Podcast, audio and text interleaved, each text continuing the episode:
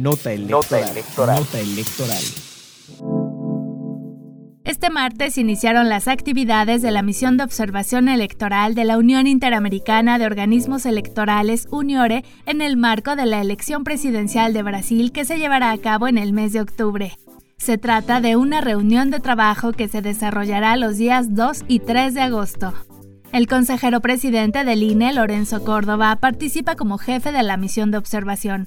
Además, la integran funcionarias y funcionarios del Tribunal Supremo de Elecciones de Costa Rica, la Cámara Nacional Electoral de Argentina y la Junta Central Electoral de República Dominicana.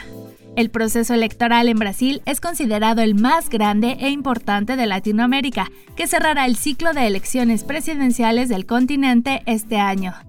Cabe recordar que tanto el Tribunal Superior Electoral de Brasil como la UNIORE invitaron al consejero presidente del INE a encabezar esta misión de observación en virtud del reconocimiento internacional al trabajo del instituto en la organización y conducción de los procesos electorales en México.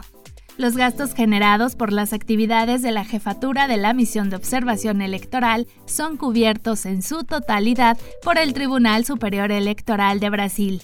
Conoce más información en centralelectoral.ine.mx. Nota electoral. Nota electoral. Nota electoral. Central Electoral.